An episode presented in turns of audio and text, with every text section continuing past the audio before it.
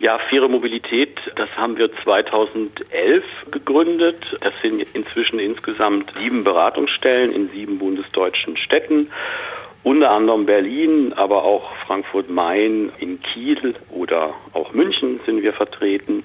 Bei uns arbeiten in den Beratungsstellen jeweils zwei Mitarbeiter oder Mitarbeiterinnen, die mindestens eine osteuropäische Sprache sprechen. Und die Ausrichtung dieser Beratungsbüros ist die, dass wir uns vor allem um Arbeitnehmer und Arbeitnehmerinnen aus den osteuropäischen Ländern kümmern, die hierher nach Deutschland kommen, um hier zu arbeiten, also vor allem Polen, Rumänen, Bulgaren, aber auch vermehrt Kroaten und die hier häufig, ich sag mal vorsichtig, in ziemlich miesen Arbeitsbedingungen landen, die häufig das Problem haben, dass sie nicht bezahlt werden für ihre Arbeit, dass ihnen deutlich zu wenig bezahlt wird, dass sie keine Arbeitsverträge bekommen, dass äh, der Urlaub nicht bezahlt wird, dass sie rausfliegen, sobald sie krank sind. Also solche, ich würde mal schon fast sagen, vorkapitalistischen Verhältnisse.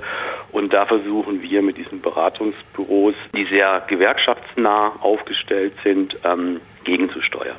Sie haben ja auch eine Studie erstellt, einen Studienauftrag gegeben und da werden auch regelmäßig auftretende Probleme nochmal näher äh, gefasst und in, in Form von näheren Erkenntnissen und Zahlen auch veröffentlicht. Können Sie Näheres zu dieser Studie sagen?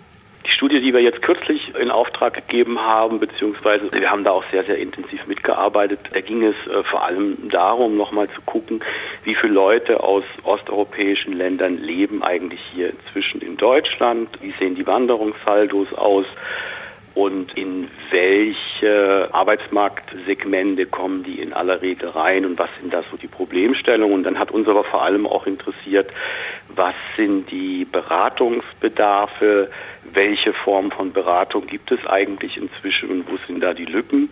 Und das war auch der Schwerpunkt der Studie.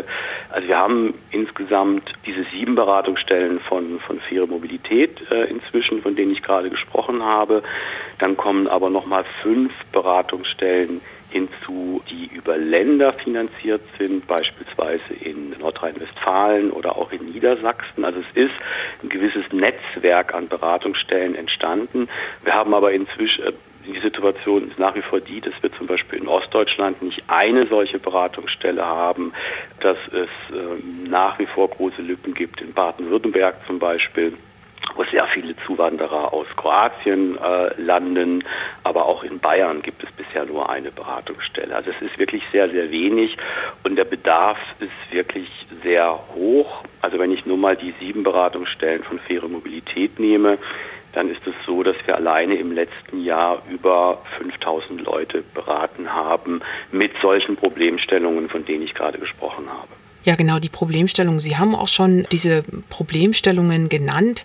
Ähm, welche Problemstellungen werden denn in der Studie umfassender geschildert? Also welche kann man sozusagen als regelmäßig auftauchende Probleme benennen, wie Sie das äh, als Erkenntnis in der Studie fassen? Ja, also regelmäßig auftauchende Probleme sind beispielsweise der Lohnraub, wie wir das nennen. Also wir haben das häufig äh, im Baugewerbe. Da haben wir diese langen Subunternehmerketten und häufig die Situation, dass diejenigen, die am Ende von der Kette sind, dann einfach keinen kein Lohn bekommen. Die Subunternehmer hoffen dann darauf, dass die Leute aufgeben, weil sie gar nicht wissen, wie sie diesen Lohn einklagen sollen und dass sie sich von selbst dann eine Alternative suchen und oder auch in ihre Heimatländer zurückfahren, was übrigens häufig passiert. Damit wird auch kalkuliert. Andere Probleme sind die Unterbringung von Wanderarbeitern. Sie haben vielleicht auch schon mal gelesen, über die Situation von Wanderarbeitern in der deutschen Fleischindustrie, die da auch sehr, sehr schlecht bezahlt werden, die überlange Arbeitszeiten haben und die dann auch in Gemeinschaftsunterkünften beispielsweise untergebracht sind, die ähm, ja unter allem äh, Niveau sind und wo einfach auch, also wir sprechen davon, eine Überausbeutung der Arbeitskraft stattfindet. Die Leute arbeiten so lange und so viel, dass sie einfach nach einigen Monaten vollkommen am Ende sind und dann sozusagen durch neue Arbeitskräfte ausgetauscht werden. Das Beratungsbüro in Berlin, von dem im Tagesspiegel die Rede war, das gibt es seit fünf Jahren und da wurde auch geschrieben, dass die Nachfrage da steige nach Beratungsbedarf. Die Gefahr der Ausbeutung ist ja aber wahrscheinlich nicht erst seit heute da, oder? Würden Sie dem zustimmen und gibt es da sowas wie eine Entwicklung, die Sie da beobachten? Ich meine, Kapitalismus ähm, hat immer was mit Ausbeutung zu tun, das ist erstmal klar. Mhm. Also das äh, entwickelt sich natürlich dann nochmal verschärft, wenn man die EU-Entwicklung sich anguckt. Äh, das ist ja auch der Grund gewesen, warum wir diese Beratungsbüros, diese gewerkschaftsnahe Beratung ins Leben gerufen haben, weil wir gesehen haben, dass durch die Arbeitnehmerfreizügigkeit einfach sehr, sehr viele Menschen aus den osteuropäischen Ländern nach, nach Deutschland kommen, weil hier der Arbeitsmarkt relativ gut ist und dass die hier aber häufig in ausbeuterischen Beschäftigungsverhältnissen landen. Das hat natürlich durch äh, die Arbeitnehmerfreizügigkeit zugenommen. Also man muss jetzt genau sein, es hat natürlich nicht durch die Arbeitnehmerfreizügigkeit zugenommen, sondern die Tatsache, dass die Menschen hierher kommen können, wird von interessierten Unternehmen genutzt, um sie, ich sag mal, ja in zum Teil extremen Formen auszubeuten. Und darauf haben wir, haben wir reagiert mit den Beratungsbüros. Und wir müssen jetzt natürlich auch nochmal genau gucken, wie sich das auch verändert für Flüchtlinge. Wir wissen alle, dass ungefähr eine Million Menschen, die aufgrund von ja, auf Fluchtgründen äh, hierher nach Deutschland gekommen sind im letzten Jahr, die haben natürlich zum Teil zumindest einen restriktiven Arbeitsmarktzugang.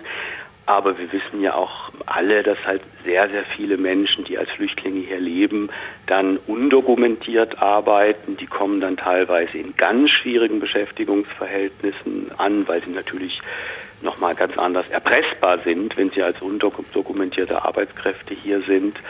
Und es gibt ja auch die Diskussion, dass zum Beispiel der Mindestlohn für Flüchtlinge ausgesetzt werden soll, mhm. etwas, wo wir auch vollkommen dagegen sind und der DGB ja auch schon Stellung äh, bezogen hat. Das will man auf keinen Fall, das müssen wir vermeiden.